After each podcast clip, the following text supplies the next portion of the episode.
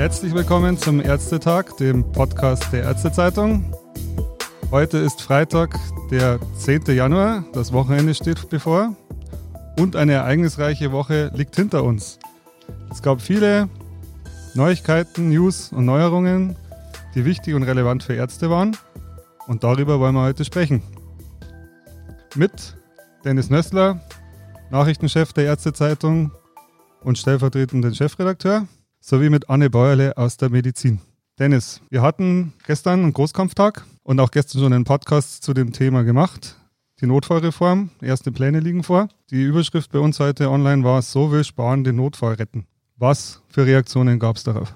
Ja, sie es trudeln langsam immer mehr Reaktionen ein. Wir hatten, wir hatten ja gestern schon berichtet, dass die Kassenärzte das als richtigen Schritt einer Notfallreform bezeichnet haben, hat den banalen Grund, dass sie eine maßgebliche Rolle in dieser Reform, in den Plänen von Jens Spahn einnehmen, dass sie stark aufgewertet werden. Wir hatten gestern auch schon berichtet, dass die Krankenhäuser, also die Deutsche Krankenhausgesellschaft, das als absurd bezeichnet hat, was da vorgelegt wurde. Heute Morgen kam dann, was heißt heute Morgen, heute Mittag, mehr oder minder, kam die Pressemitteilung von dem Verband der leitenden Krankenhausärzte in Deutschland, dem VLK, der das der die Reformpläne als unverantwortliche Angebotsverknappung der Notfallversorgung bezeichnet hat. Er zeigte sich entsetzt über den Vorschlag, den er als Deckmantel bezeichnet, also Deckmantel der Verbesserung der Notfallversorgung.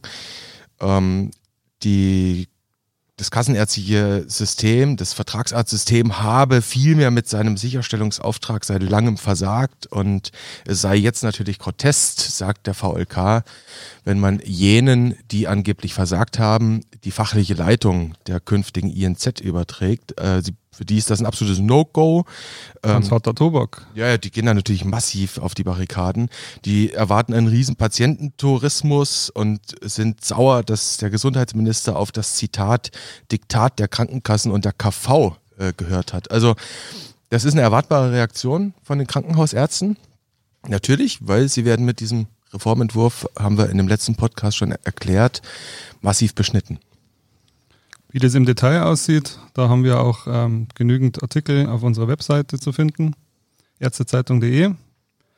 Ein weiteres großes Thema in dieser Woche war die mysteriöse Lungenkrankheit in China.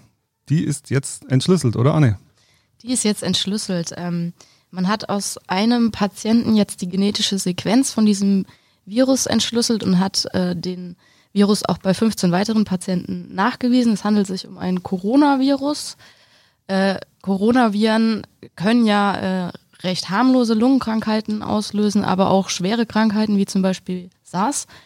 Äh, so der eine oder andere erinnert sich vielleicht noch an die SARS-Epidemie im Jahr 2003 in China, wo fast 700 Menschen gestorben sind. Und dieses neue Coronavirus scheint jetzt irgendwo dazwischen zu liegen. Die meisten Patienten haben jetzt nicht schwere äh, Symptome, aber es gibt auch sieben Patienten, die wirklich schwer erkrankt sind. Du bist ja auch die Expertin bei uns für Infektionskrankheiten und hast dich die ganze Woche mit dem Thema beschäftigt. Wie geht es weiter in dem Kampf gegen die Ausbreitung? Also für Europa sehen die Behörden die Gefahren jetzt nicht ganz so groß. Es gibt nur drei Flughäfen, die in Europa eine direkte Flugverbindung zu Wuhan, äh, die eine direkte Verbindung zu Wuhan, zur chinesischen äh, Metropole hat, wo diese Fälle aufgetreten sind. Es gibt bisher auch keine Übertragung von Mensch zu Mensch. Also da besteht wohl keine Gefahr und außerdem gibt es auch bisher keine neuen Fälle. Also die Gefahr ist da für Europa sehr gering. Dann werden wir es weiter beobachten, wie sich das entwickelt. Danke, Anne. Ein weiteres großes Thema in der Medizin war die Nachricht und die Schlagzeile Prostatakrebs-Screening mit PSA-Test eher schädlich. Dennis, was hat es damit auf sich? Das ist ein Vorbericht vom Institut für Qualität und Wirtschaftlichkeit im Gesundheitswesen gewesen, vom IQWIC. Der ist am Montag veröffentlicht worden. Das IQWIC ist beauftragt worden vom gemeinsamen Bundesausschuss. So ist in der Regel der Lauf, die Studienlage zu bewerten, die es gibt hinsichtlich Prostata-Screening mittels äh, PSA-Tests. Und die Aussage ist, man kann bei Patienten, die tatsächlich ein metastasiertes Prostatakarzinom haben, bei 1000 Leuten drei überhalb von zwölf Jahren einen Benefit nachweisen. Also da gibt's einen Nutzen für, für, für einen kleinen Anteil. Das Problem ist bloß, äh, die haben in den elf Studien, randomisiert kontrollierten Studien, die sie untersucht haben, mit immerhin fast einer halben Million Teilnehmern, haben sie nicht herausgefunden oder nicht nachweisen können, keine Evidenz gefunden, dass es einen Unterschied für die Gesamtmortalität gibt. Und das ist nun mal das härteste Kriterium. Heißt unterm Strich, die Evidenzlage, die es gibt, zeigt keinen Beweis dafür, dass durch ein PSA-Screening Leute insgesamt länger leben. Äh, das Gegenteil haben sie allerdings herausgefunden, ähm, ist nämlich das, dass durch dieses PSA-Screening ein großer Teil überdiagnostiziert diagnostiziert wird. Das heißt, ähm, es werden Krebs, Krebs, also Tumorerkrankungen entdeckt, die erstens nie auffällig geworden wären, oder es werden sogar Leute mit einem PSA durch den PSA-Test fälschlich als Prostatakarzinom-Patienten erkannt und das führt dann letztlich in der Konsequenz zu Übertherapie mit den potenziell schädigenden Wirkungen, Inkontinenz etc. auf vorzeitigen Tod. Äh, unterm Strich ist es laut IQWIC mehr Schaden als Nutzen und diese Aussage ist vielleicht nicht irrelevant für die klinische Praxis, weil um das PSA-Screening selbst gibt es seit Jahren bekanntermaßen einen Streit. Immer wieder die Diskussionen, die aufkochen. Du sagst es, immer wieder gibt es die Diskussion, es gibt große Studien, die Cochrane Collaboration hat sich da vor Jahren zu geäußert. Es gab dann irgendwann, also irgendwann kam mehrere Fachgesellschaften, vor allem in den USA, zu einer relativ klaren Ansage und sagten, hm, eigentlich wollen wir das nicht flächendeckend empfehlen, sondern nur für spezielle Risikogruppen. Dann gab es vor, ich glaube, zwei, zweieinhalb Jahren, 2017 muss das gewesen sein, gab es Reanalysen dieser zwei großen Studien, die man kennt, wo man dann angeblich doch wieder hat einen Benefit sehen wollen. Und das ist ein, ein, ein, ein methodisches Heruminterpretieren, das ist echt fürchterlich. Ähm, und so ist nun mal Wissenschaft, das gehört zum äh, Hobeln dazu, ja, falsifizieren, verifizieren nicht so wirklich. Äh, und dazu ist jetzt diese Meta-Analyse, die das IQWIC vorab jetzt mal äh, publiziert hat, sicherlich wichtig.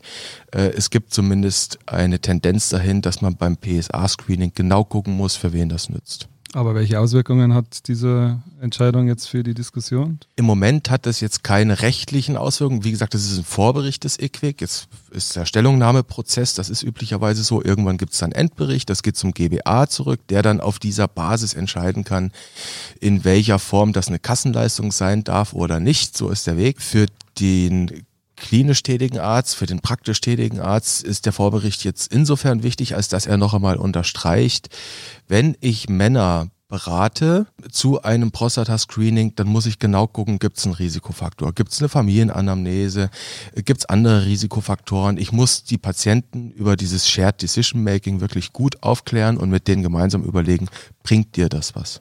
Alles klar, danke dir, Dennis. Eine weitere Schlagzeile der Woche war äh, frisch reingekommen jetzt neue STIKO-Empfehlungen zu Masern. Da wollen wir Wolfgang Geisel befragen. Der ist seit vielen, vielen Jahren, Wolfgang, hallo. Hallo. Seit vielen, vielen Jahren bist du Medizinredakteur bei uns bei der Ärztezeitung und der Experte fürs Thema Impfen. Was hat es mit den neuen Empfehlungen auf sich? Ja, die STIKO hat die Empfehlungen für die Masernimpfung für Menschen in medizinischen Berufen erweitert. Alle, die bis 50 Jahre alt sind und in, am Patienten arbeiten, sollen jetzt zweimal gegen Masern geimpft sein. Seit 1995 galt schon eine Impfpflicht für diese äh, Menschen, aber bisher war nur eine einmalige Impfung empfohlen worden. Außerdem hat die STIKO die Gruppen präzisiert, für die diese Impfempfehlung gilt. Und welche sind es? Praktisch alle Mitarbeiter von Praxen, Kliniken, Pflege. Ganz äh, neu wird jetzt auch gesagt, dass alle, Zahn, alle Zahnarztpraxen dazugehören. Es wird gesagt, dass alle Heilpraktikerpraxen hinzukommen. Das ist natürlich schon skurril, Wolfgang, oder? Ja. Ich bin mal gespannt, wie sich das umsetzen lässt. Es kommt hinzu, dass nicht nur medizinische Berufe, sondern alle, die in Gemeinschaftseinrichtungen arbeiten, jetzt zweimal gegen Masern geimpft werden sollen. Das sind Kitas, Kinderkrippen, Schulen, Ferienlager, Jugendherbergen, aber auch Wohngruppen. Alle diese Menschen sollen zweimal gegen Was, Masern was bedeutet jetzt zweimal, zweimal in Ihrem Leben oder? Ja, man sagt eben, die einmalige Masernimpfung hat eine Schutzwirkung, die über 90 Prozent äh, oder weit über 90 Prozent dadurch einen Impfschutz gegen einen Schutz gegen äh, die Maserninfektion haben. Es sind aber immerhin noch äh, fünf, fünf, sechs Prozent, die nicht geschützt werden. Und wenn, wenn sie zweimal geimpft werden, dann geht man davon aus, dass sie einen besseren Schutz haben oder dass mehr geschützt sind. Und das ist wichtig bei äh, medizinischen Berufen, vor allem zum Schutz der anvertrauten Patienten, dass sicher ausgeschlossen wird, dass äh, jemand nicht Masern hat aber auch zum Eigenschutz. Da muss man zum Beispiel an Schwangere denken, die gegen Röteln geschützt sein sollen. Es gibt nur einen, einen Kombinationsimpfstoff Masern, Mumps, Röteln und die zweimalige Impfpflicht erstreckt sich auf dieses, diese MMR sogenannte MMR-Impfung. Eine Schwangere, die zum Beispiel in der Praxis arbeitet und nicht gegen Röteln geschützt ist, könnte sich dort infizieren und würde dann auch ein großes Risiko haben, dass ihr werdendes Kind dadurch stark geschädigt wird. Es gibt noch eine weitere Empfehlung, die Windpockenimpfung soll auch zweimal jetzt erfolgen. Die Windpockenimpfung war schon zweimal empfohlen worden für medizinische Berufe. Da sind jetzt aber die Gruppen erweitert worden und zwar auch der berufliche Umgang mit Flüchtlingen, Asylbewerbern, Ausreisepflichtigen oder Spätaussiedlern. Ich muss zu dieser äh, Impf Impfempfehlung, zu der Neuerung der STIKO, da muss ich natürlich noch was ergänzen. Da kommen wir nicht drum herum. Wir haben ab 1. März erstmals in der Bundesrepublik wieder eine Impfpflicht bekanntermaßen. Die ist vom Bundesrat gebilligt worden, die tritt am 1.3. in Kraft, gilt für Kinder, die in Gemeinschaftseinrichtungen sind, gilt für Erzieher, gilt aber auch, und jetzt kommt es für Ärzte bekanntermaßen, ja, wenn ich ärztlich tätig bin. Das heißt, das hat im Prinzip zur Konsequenz, dass diese STIKO-Empfehlung oder die neue Empfehlung, dass ich mich jetzt zwei, zweimalig im Leben impfen lassen muss, nicht nur einmal, dass die quasi eine Art Pflicht wird. Ja? Weil eine gesetzliche Pflicht. In gewisser Eine Weise, ne? Richtig, ja. weil allein dadurch, dass der Gesetzgeber jetzt ab 1.3. halt festgelegt hat oder zum 1.3., dass ich mich schützen lassen muss.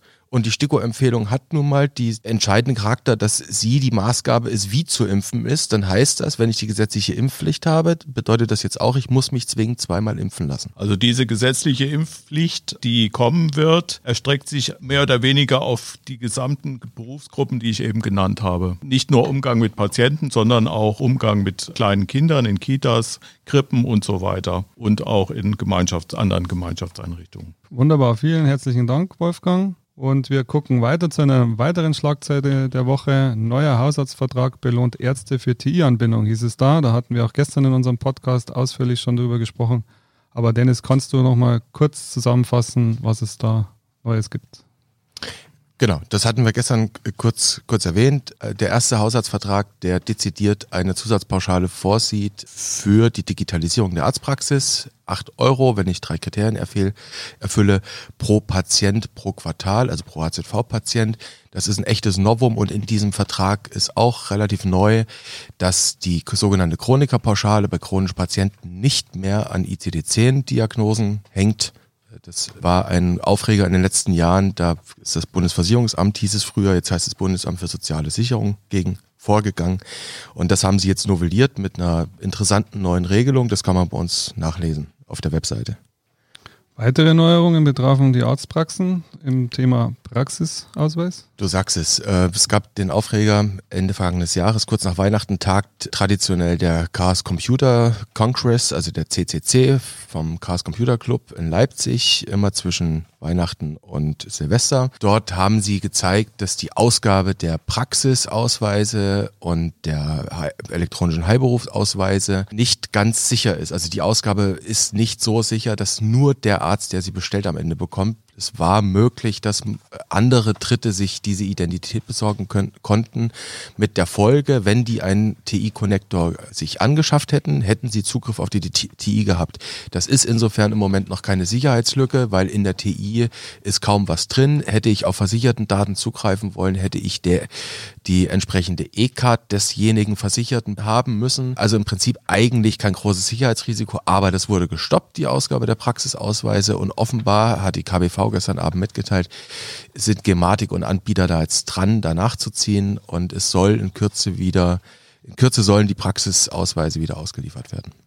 Alles klar. Wir hatten auch äh, das Thema Ausland im Blick. Da hat sich einiges getan die Woche in Österreich und in Polen und in Las Vegas. Jawohl, vielen Dank. Das sind die Stichworte. Österreich ist ähm, ein bisschen näher als Las Vegas. Österreich wurde am Dienstag die neue Bundesregierung angelobt, eine konservativ-grüne. Erstmals sind die Grünen im Parlament, stellen auch den Gesundheitsminister, ist ein Volksschullehrer und Journalist, der Rudi Anschober. Ähm, das allein ist jetzt für uns nicht wirklich die Neuigkeit. Die Neuigkeit ist, dass im Koalitionsvertrag drinsteht, dass in Österreich ein Facharzt für Allgemeinmedizin eingeführt werden soll. Ähm, das ist ein kleiner positiver Aufreger. Das hat man jahrelang in Österreich nicht geschafft. Die Allgemeinärzte haben sich da die Zähne dran ausgebissen über viele, viele Jahre. Und der soll jetzt kommen. Das, also die werden sicherlich gejubelt haben die Woche. Ähm, Polen spricht sowas an. Das ist eher ein Problem in Deutschland, nicht in Polen. Es gibt ähm, in Stettin an der Medizinuniversität gibt es einen deutschsprachigen ähm, Medizinstudiengang, der wird von vielen genutzt. Die absolvieren dann ihr PJ in Deutschland. Und jetzt ist es wohl in den letzten Monaten passiert, dass viele Medizinstudenten, die dann ihr Studium erfolgreich in Polen, in Stettin abgeschlossen haben, das PJ gemacht haben, in Deutschland, zum Beispiel in Brandenburg, auf einmal die, die Approbation versagt bekommen haben von den zuständigen Landesbehörden. Und das hat damit zu tun, dass die Landesbehörden verlangen, dass sie in Polen noch gewisse Prüfungen unter anderem auf Polnisch absolvieren müssen, weil die halt in Polen Usus seien. Und das Ganze ist jetzt ein ziemliches Hin und Her. Äh, die verlangen jetzt vom Bundesgesundheitsminister, dass er das klären möge. Der wiederum schießt zurück und sagt, die Landesbehörden müssen das klären. Wir bleiben dran am Ball nachzulesen, natürlich online bei uns. Und das letzte Thema, das du eingeläutet hast, Las Vegas, die Consumer Electronics Show, Unterhaltungselektronik ist nicht mehr nur das einzige Thema. Es geht auch um digitale Gesundheitsanwendung, Consumer-Anwendung. Da haben wir massiv drüber berichtet. Wir haben einen eigenen Podcast dazu gemacht am Dienstag. Da hatten wir einen Korrespondenten vor Ort. Ja, Philipp Kretzel von Kretz natürlich, unser E-Health-Papst. Der sich bestens auskennt. Der sich bestens damit auskennt. Das kann man nachhören, kann man nachlesen bei uns. Da gibt's viele interessante Neuerungen, die auch für Ärzte und für die klinische Tätigkeit spannend sind. Ich würde sagen, einfach reingucken, nochmal nachhören. Dann sind Sie informiert bei ärztezeitung.de und auch in der gedruckten Ärztezeitung. Das war's dann für diese Woche. Wir bedanken uns und Sie hören von uns.